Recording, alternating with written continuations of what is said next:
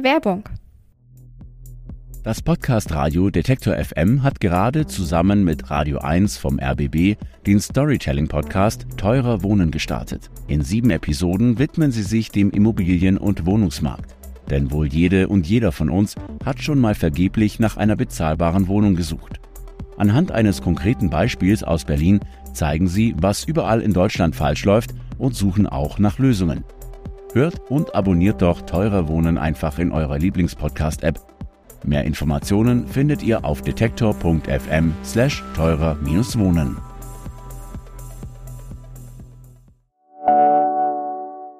Werbung Ende.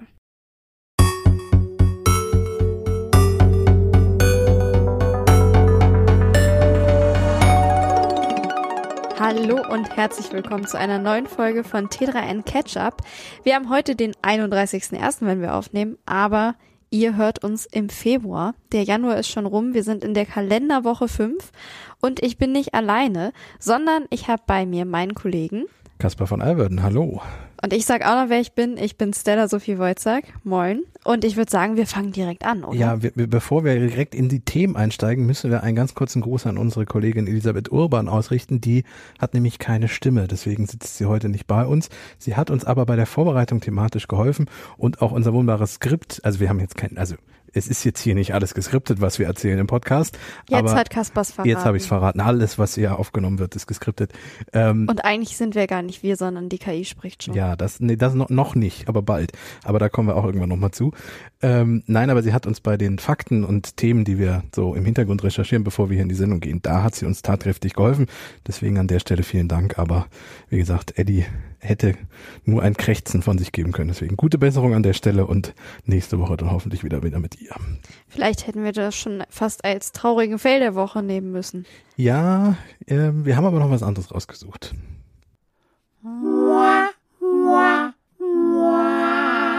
Der Fail der Woche.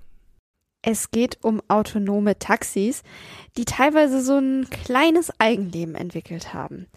Das, das an sich wäre ja nicht mal um, also klar, natürlich ist nicht an sich sind autonome Taxis ein Fail, sondern so eine Nachricht, die sich in den letzten Tagen verbreitet hat.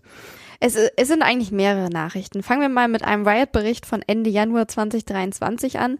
Da geht es nämlich um zwei Fälle, wo autonome Taxis die Arbeit der Feuerwehr behindert haben. Einmal ist beispielsweise ein autonomes Fahrzeug einfach über einen Löschschlauch drüber gerollt und ein anderes Mal mussten dann die Feuerwehrleute das Ganze verhindern, haben, wenn ich es recht im Kopf habe, auch eine Scheibe dann einschlagen müssen, um eben das Taxi, was da wohl aber dann schon gestanden haben soll, es ist ein bisschen verworren, verworren aufzuhalten. Also haben sie so gesehen Löscharbeiten blockiert und das soll natürlich nicht der Fall sein. Und die Robotaxis, die haben noch so ein paar andere, man könnte sagen, Schwierigkeiten. Ähm, ja, und die Stadt San Francisco hat jetzt, ähm, also in San Francisco natürlich im Silicon Valley, werden viele dieser Roboter-Taxis ähm, ja, ausprobiert und getestet und die Stadt hat jetzt irgendwann gesagt, okay, vielleicht müssen wir dem Ganzen mal so ein bisschen den Riegel vorschieben. Während wir hier in Deutschland ein E-Scooter-Problem haben, weil an jeder Ecke ein E-Scooter steht, äh, ist in San Francisco so ein bisschen das autonome Taxi-Problem aufgetreten. Die stehen jetzt nicht an jeder Ecke, aber die fahren da so viel durch die Gegend und bauen halt auch durchaus gerne mal entweder Unfälle oder beinahe Unfälle, wie du eben gesagt hast, mit dem Feuerwehrauto. Das ist halt einfach ein Problem, weil die KI, die dahinter steckt, in der Regel noch nicht mit Feuerwehreinsätzen trainiert ist und auch nicht weiß, wahrscheinlich, was ein Feuerwehrschlauch ist. Ähm, das ist ja immer noch der große Vorteil so eines menschlichen Fahrers, der kann sich auf neue Situationen einstellen. Ja, und hat die Stadt San Francisco gesagt, vielleicht Vielleicht müssen wir dann mal gucken, wie das mit diesen Taxis weitergeht und müssen zumindest die Zahl mal so ein bisschen begrenzen. Also es lag jetzt auch nicht nur an diesen beiden Vorfällen, Nein, sondern auch im vergangenen Jahr. Ja, ja. Also um hier nochmal ein paar Beispiele zu nennen. Unter anderem haben die Taxis, man könnte sagen, sich verabredet und haben sich quergestellt und haben dann einem Linienbus den Weg versperrt. Das war im vergangenen Jahr. Auch schön. Andere Variante, ein Taxi wurde von der Polizei verfolgt und hat sich aber überlegt, ich fliehe nur im Schneckentempo. War für die Polizei vielleicht dann leichter, sorgte aber auch natürlich für Verwirrung. Man muss aber auch sagen, teilweise sind Taxis wohl für menschliche Fahrgäste sehr angenehm, diese Robotaxis. Mhm. Lösen dann aber auch wieder Probleme aus. Ja, weil man in diesen Dingern nicht schlafen soll. Also die sind nicht dafür da, dass man das macht. Natürlich rein theoretisch oder rein technisch könnte man es, weil man ja ähm, schlicht und ergreifend nicht mehr fährt, sondern das Auto das übernimmt oder zumindest versucht es zu übernehmen im Moment noch. Allerdings erkennt das Auto, wenn eine Person im Auto sitzt und sich nicht mehr rührt, also so eine Art äh, Überwachungsmodus so nach dem Motto, oh, geht's dem gut oder nicht? Und dann kann es halt eben passieren, dass das Taxi den Notruf betätigt, weil die Person im Auto sich nicht mehr bewegt, weil das Taxi nicht erkennt, dass sie nur schläft. Weil zwischen einer bewusstlosen und einer schlafenden Person zu erkennen, ist ja auch nicht ganz so einfach. Genau, das Taxi erkennt dann einfach nur mit der verbauten Technik, Person reagiert gerade nicht, kann aber eben ja. nicht zuordnen, dass da kein gesundheitlicher Notfall vorliegt, sondern dass die Person schläft. In drei Fällen hat das dann dazu dazu geführt, dass es eben zu Rettungseinsätzen gekommen ist, wo dann eben zum Beispiel ein Krankenwagen gekommen ist, gedacht hat, da wäre was los, da ist aber nichts passiert.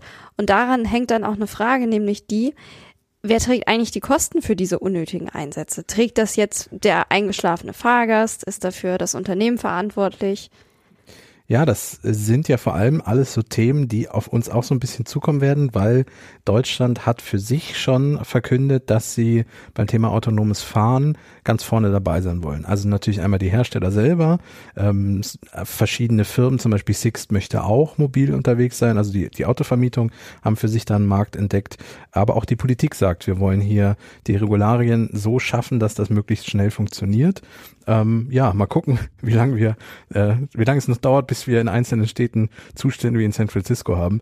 Ähm, man muss aber auch klar natürlich dazu sagen, so ein bisschen Future Positive Blick, das sind alles Kinderkrankheiten, die hoffentlich dann irgendwann mal vorbei sein werden, weil so kann autonome Taxiflotte natürlich nicht funktionieren. Aber mit jeder Fahrt sollen die Systeme ja lernen und dann ist es hoffentlich mal wirklich so, dass wir in Zukunft in Robotertaxis auch schlafen dürfen, ohne dass der Notruf gewählt wird.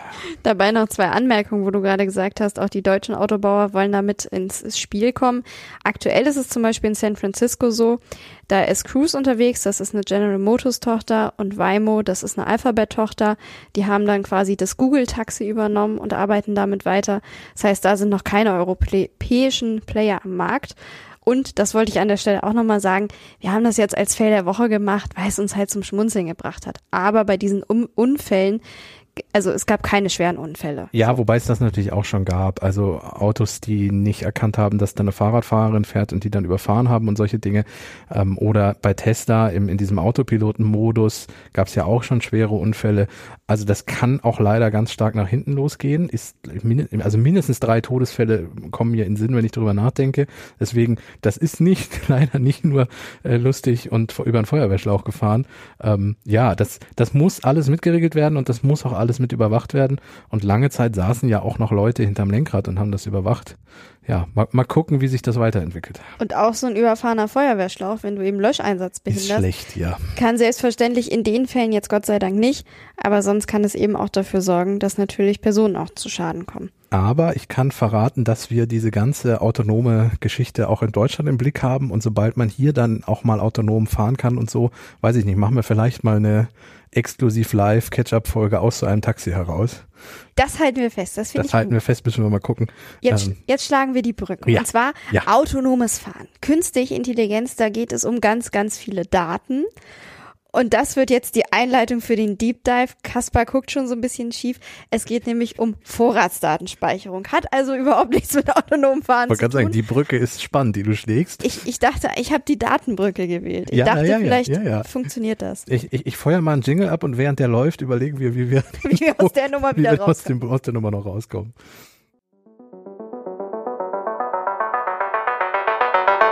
Der Deep Dive.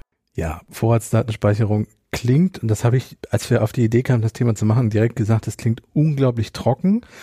Und als Tech-Journalist ist das einer dieser Themen, die, wo man immer mal wieder darüber berichtet und auch sehr viel darüber liest, weil es ein sehr, sehr wichtiges Thema ist, weil es nämlich uns alle betrifft. Also wir werden gleich mal so ein bisschen drauf eingehen. Was ist das? Ähm, warum ist das so wichtig? Warum ist das in der Kritik auch? Ähm, warum, was sind die Vor- und Nachteile, beziehungsweise was sind die Argumente dafür und dagegen. Ähm, nur das ist halt an sich erstmal, auch das ist ganz viel Behördendeutsch. Also wir versuchen gleich auch so ein bisschen aus dieser Vorratsdatenspeicherung, Bundesgerichtshof, äh, Europäischer Gerichtshof und so, versuchen wir so ein bisschen rauszukommen und das ein bisschen aufzubereiten. Ähm, die Sache ist halt wirklich, es geht ja um Daten von jedem und jeder von uns, also auch um Stella und meine, aber auch von allen Hörerinnen und Hörern. Ähm, ja, was das zu tun hat und warum das gerade ganz aktuell ist, Wir, wir fangen mal an mit einem Tweet von unserem Bundesjustizminister Marco Buschmann.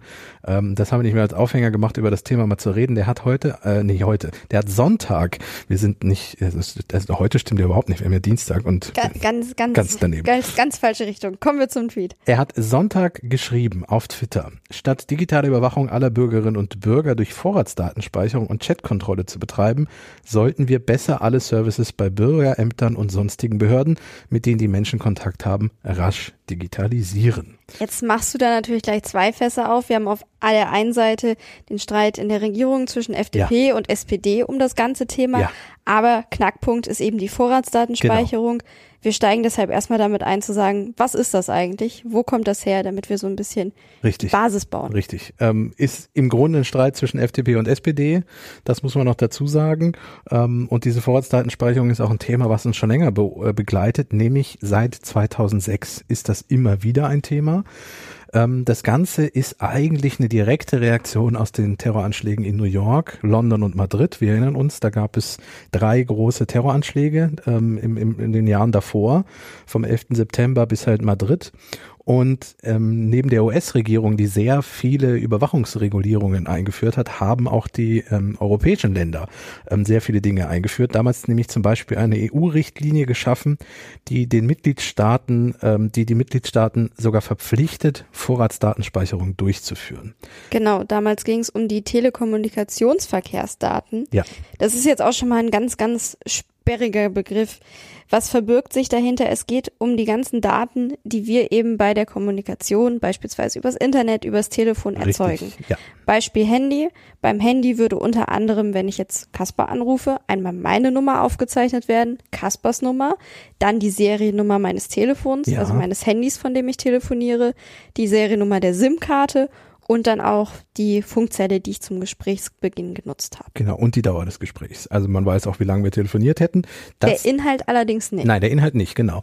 Äh, aber all diese Daten laufen bei den Ko- Telekommunikationsanbietern an. Schlicht, weil er sie ja für die Verarbeitung braucht. Er muss ja wissen, welche Nummer mit wem telefoniert und für die Abrechnung wie lange. Weil es ja, also inzwischen gibt's ja eigentlich nur noch Flatrates. Ich weiß nicht, ob da draußen jemand noch so einen Minutenvertrag hat, aber früher war es ja auch wichtig, wie lange die Leute telefoniert haben.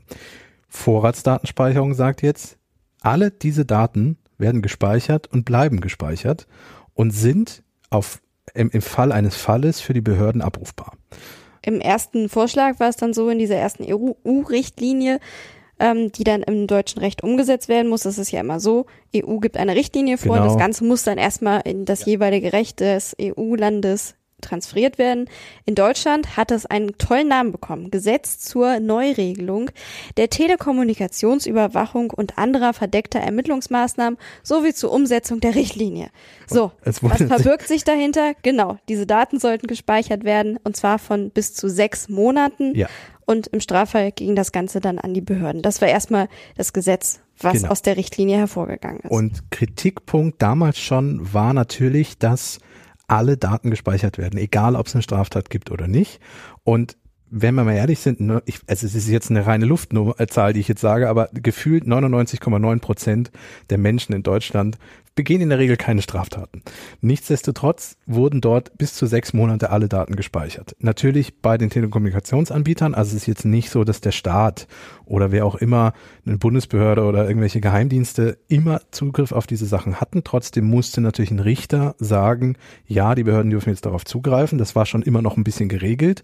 Nichtsdestotrotz war das ein riesiger Datenberg, der gesammelt wurde. Prophylaktisch im Grunde eigentlich. Und damit sprichst du auch schon verschiedene Probleme an, die dadurch eben entstanden sind. Ja. Zum Beispiel gab es die Umsetzungsfrage, nämlich wie speichern wir die Daten, dass sie wirklich sicher sind? Wie kommen wir dann auch an die Daten ran? Thema Informationsfreiheit. Es war nämlich so, es werden ja dann viel mehr Daten gespeichert, als eigentlich notwendig waren. Ja. Und dann eben auch der Gedanke, vielleicht nutzen Bürger deshalb diesen, die ganzen Dienste, die Telekommunikationsdienste gar nicht mehr uneingeschränkt, weil sie eben denken, um Himmels Willen, es wird alles gespeichert, wir werden überwacht und das würde dazu führen, dass unsere Freiheit eingeschränkt ist, die uns aber unter anderem das Grundgesetz garantiert. Ja. Und dann gibt es noch ein paar Spitzfindigkeiten. Also zum Beispiel darf man bei Journalistinnen nicht einfach eine Telefonüberwachung durchführen. Jetzt kann man natürlich diskutieren, ob das nicht schon eine Art Überwachung ist, weil ja zumindest auch alles gespeichert wird und so.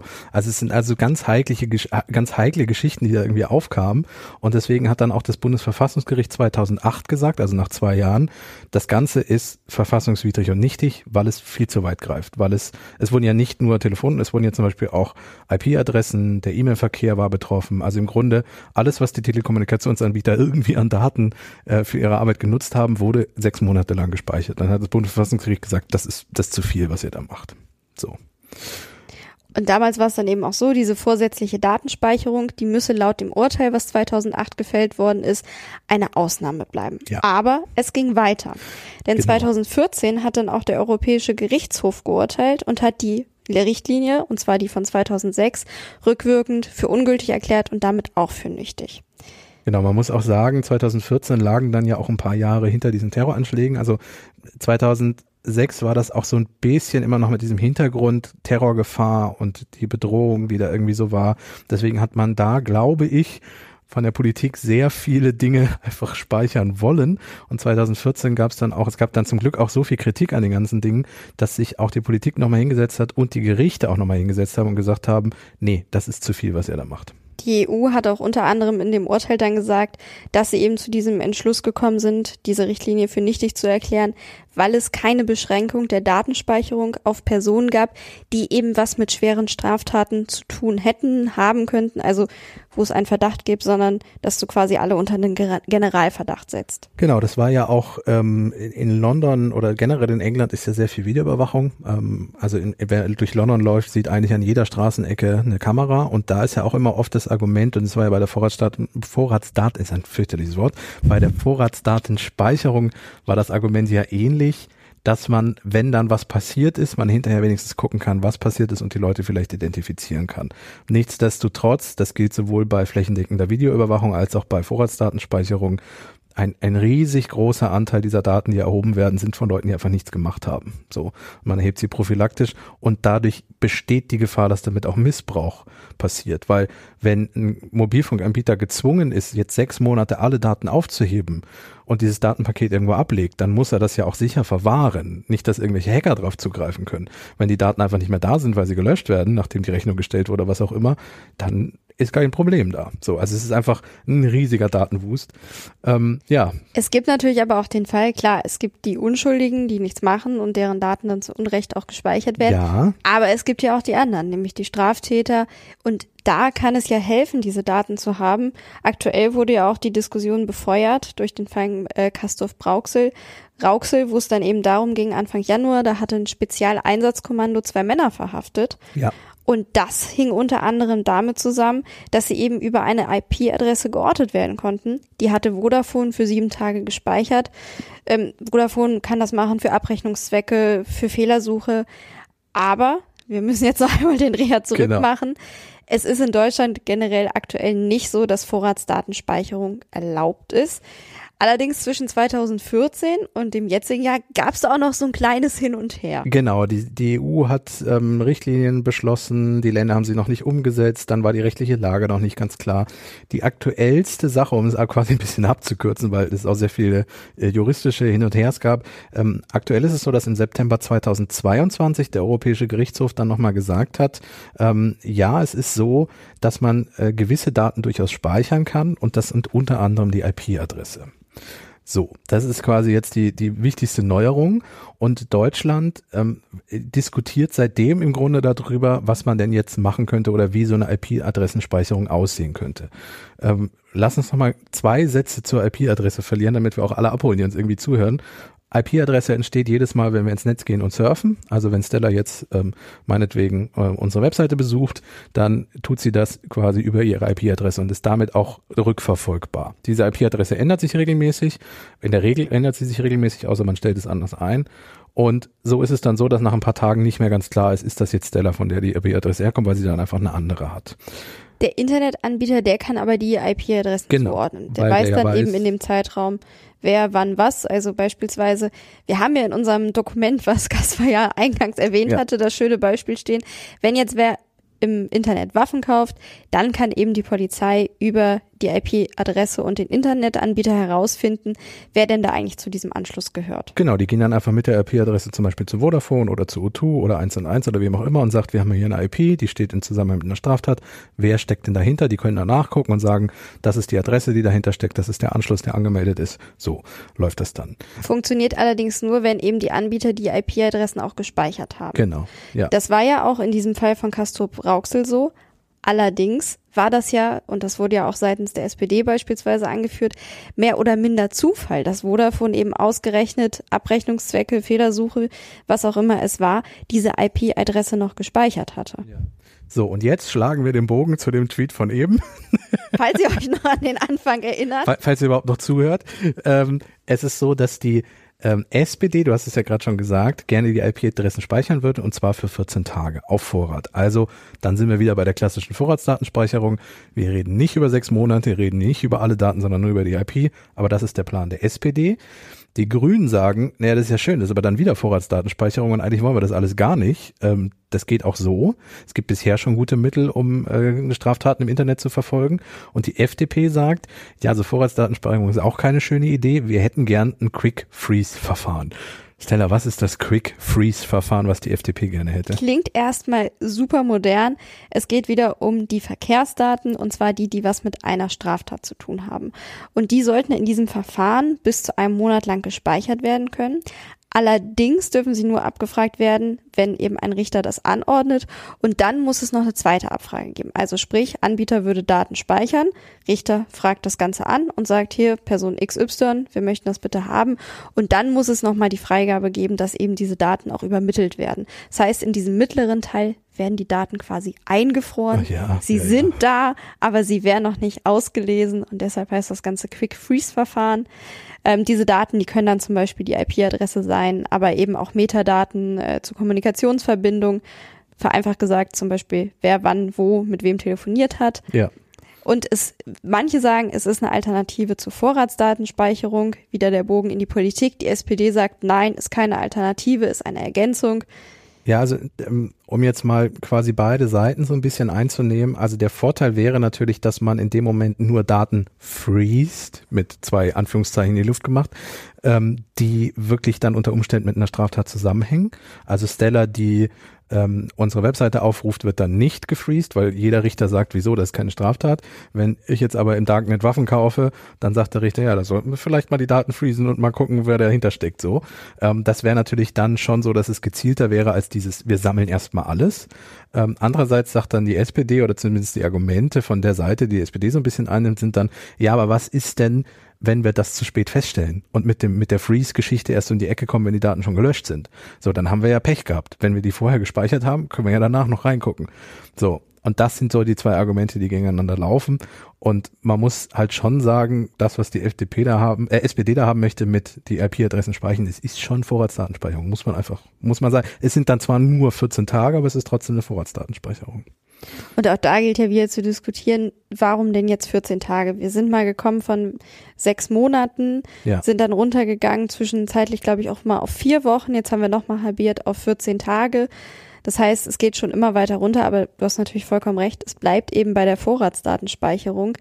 Und da gibt's ja auch ein Pro und Contra für. Also zum einen eben Thema Straftaten. Es kann bei der Aufklärung von Straftaten helfen, auch bei der Verhinderung, wie das aktuelle Beispiel zeigt. Und was ja auch nochmal zu betonen ist, Kommunikationsinhalte bei einem Telefonat beispielsweise, die werden nicht gespeichert. Und es ist ja auch so, dass sich Gedanken darum gemacht werden, die Daten, die sollen ja dann auch streng geschützt sein. Also es das heißt ja nicht, dass die bei Anbietern dann leicht zugänglich sind. Ja, ja, aber wie Kasper gesagt, guckt schon ja, so, ja, ja, da, da kommt jetzt da Ellis kommen wir das aber. auf das Kontra, denn es ist immer sehr löblich zu sagen, wir wollen diese Daten streng schützen, aber wie das Ganze dann in der Praxis umgesetzt wird, ist dann halt der nächste Schritt. Ja, ähm, gut, und um, um so ein bisschen einen Deckel drauf zu machen, also wir hoffen, dass ihr jetzt so ein bisschen versteht, was die Vorratsdatenspeicherung ist. Wir haben mit der Vorratsdatenspeicherung ja nur ein Thema jetzt angesprochen. Diese ganze netzpolitische Debatte dreht sich ja auch noch um ganz andere Dinge. Also wir haben zum Beispiel den Staatstrojaner jetzt noch gar nicht erwähnt. Staatstrojaner wäre, dass die, dass die Regierung einen Trojaner entwickelt, den sie Bösewichten auf den Computer schleusen kann. Also die, der Staat wird plötzlich zum Hacker, so in Anführungszeichen. Ähm, wir haben noch gar nicht über die Ausweispflicht im Netz gesprochen, die auch diskutiert wird. Also, dass man quasi die Anonymität, Anonymität abschafft und was auch im Gespräch ist, was einige Länder auf EU-Basis wollen, dass es keine verschlüsselten Chats mehr gibt, so dass Regierungen beziehungsweise Strafverfolgungsbehörden auch noch in die Chats reingucken können. So nach dem Motto, Verschlüsselung ist böse, wir können da nicht reingucken, also kann da ganz viel Blödsinn passieren, was natürlich auch so nicht stimmt, weil Verschlüsselung an sich erstmal eine gute Sache ist. Also da ist eine riesige Debatte. Wichtig ist uns eigentlich, Vorratsdatenspeicherung, achtet drauf, wenn ihr das Thema irgendwie hört und jetzt wisst ihr, worum es geht und versucht so ein bisschen so ein so ein Bewusstsein dafür zu bekommen, warum das Thema dann doch für alle so wichtig ist, auch wenn es leider so trocken und grausam und beamtendeutschig ist. Gerade deshalb werden ja solche Themen meistens in der Öffentlichkeit dann auch nicht so ganz wahrgenommen, weil sie eben nicht als spannend gelten. Aber es betrifft uns alle und deshalb haben wir uns auch überlegt, das für den Deep Dive auszuwählen. Ich würde sagen, wir haben da jetzt eine, eine gute Kurve drum geschlagen. Ja, ja. Wir bleiben natürlich dabei, behalten den Blick drauf und wenn in den nächsten Monaten da wieder was hochkochen sollte, ja, dann wenn, werfen wir nochmal einen genauen Blick drauf. Wenn der Staatstrojaner jetzt nochmal wieder Thema wird oder solche Sachen, dann, dann gucken wir uns den auch nochmal auch noch mal ausführlich an. Soll ich es wieder mit einer Überleitung probieren? Probier's oder? mal. Es wird jetzt, es wird jetzt ein bisschen lockerer als, als Staatstrojaner. Das kannst du ja schon mal versprechen. Naja, wie ist es eigentlich beim Datenschutz, wenn wir über Tiere sprechen? Du meinst über äh, Daten, die bei Tieren anfallen? Gu genau. Äh, gucken wir mal.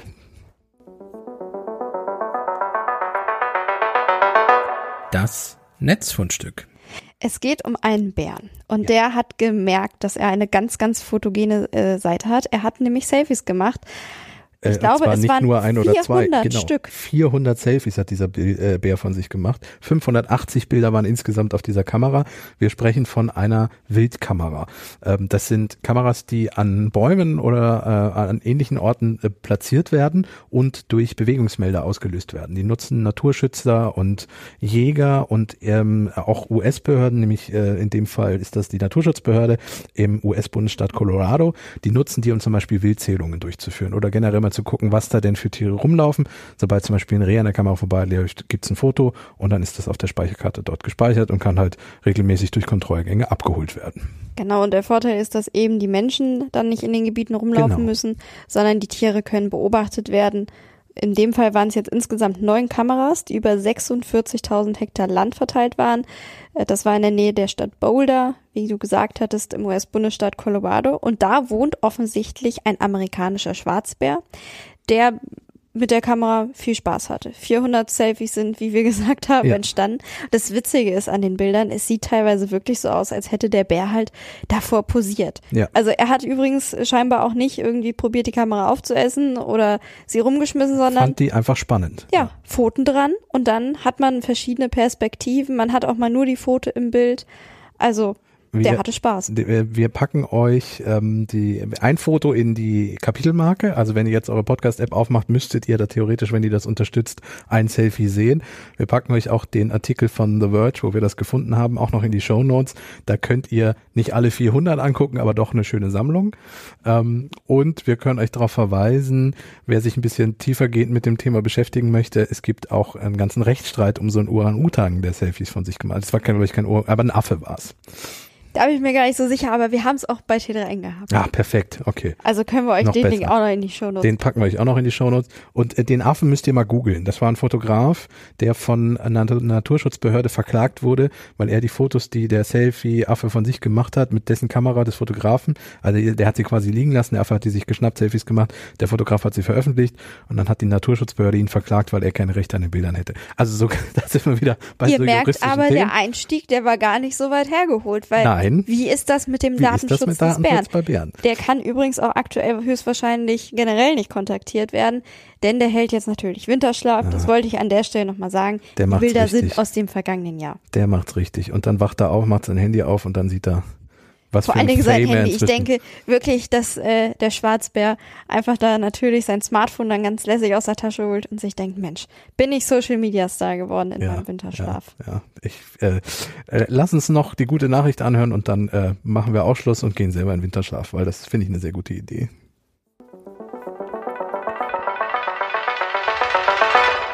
Die gute Nachricht. Und dir ist, finde ich, diesmal wirklich ein Beispiel auch für Nächstenliebe und für untereinander helfen. Es geht nämlich um den 15-jährigen Sergio Peralta. Der ist an die Hendersonville High School in Sumner County in Tennessee gekommen. Und Peralta, der hat an einer Hand, die hat sich nicht vollständig entwickelt. Und wie das so ist, ist es sowieso schwer, an eine neue Schule zu kommen, mitten im Teenageralter. Und Kinder können auch echt fies sein. Mhm. Er hatte also auch Angst vor seinen neuen Mitschülern und hat dann probiert, seine Hand möglichst zu verstecken. Das ist aber einem Lehrer aufgefallen und der hat durch Zufall auch an der Ingenieurklasse an der Schule unterrichtet und hatte die Idee, dass die Schüler Peralta vielleicht helfen könnten und drei Schüler, die haben das auch gemacht. Die haben nämlich eine eigene Handprothese für ihren neuen Mitschüler entwickelt. Das fand ich total beeindruckend. Mit Online-Modellen, mit 3D-Drucker haben sie eben die Prothese entworfen, gebaut, haben sie dann auch angepasst. Das Ganze hat wohl vier Wochen gedauert, wie die BBC berichtet. Und für Peralta ist das natürlich der Wahnsinn. Also Ja, der große Test war, einen Baseball zu fangen. Das hat er in 15 Jahren noch nie gemacht. Und seine Mitschüler, die sind wohl vor Freude total ausgeflippt. Man muss halt auch dazu sagen, in den Staaten ist es ja mit Krankenversicherung so eine Geschichte und ähm, so eine Prothese kostet sehr, sehr, also eine professionelle Prothese kostet sehr, sehr viel Geld und ähm, die wird nicht durchaus nicht unbedingt, also gesetzliche Krankenkassen zahlen Prothesen, in den USA ist es halt nicht so. Wenn ich jetzt hier meine Hand verliere, kann ich zur Krankenkasse gehen und die kümmern sich dann. Ja, und in den USA hat man unter Umständen Pech gehabt. Da ist es ja manchmal auch so, dass man nicht mal mehr alle Finger sich wieder anlehnen darf, wenn man die verliert und solche Geschichten.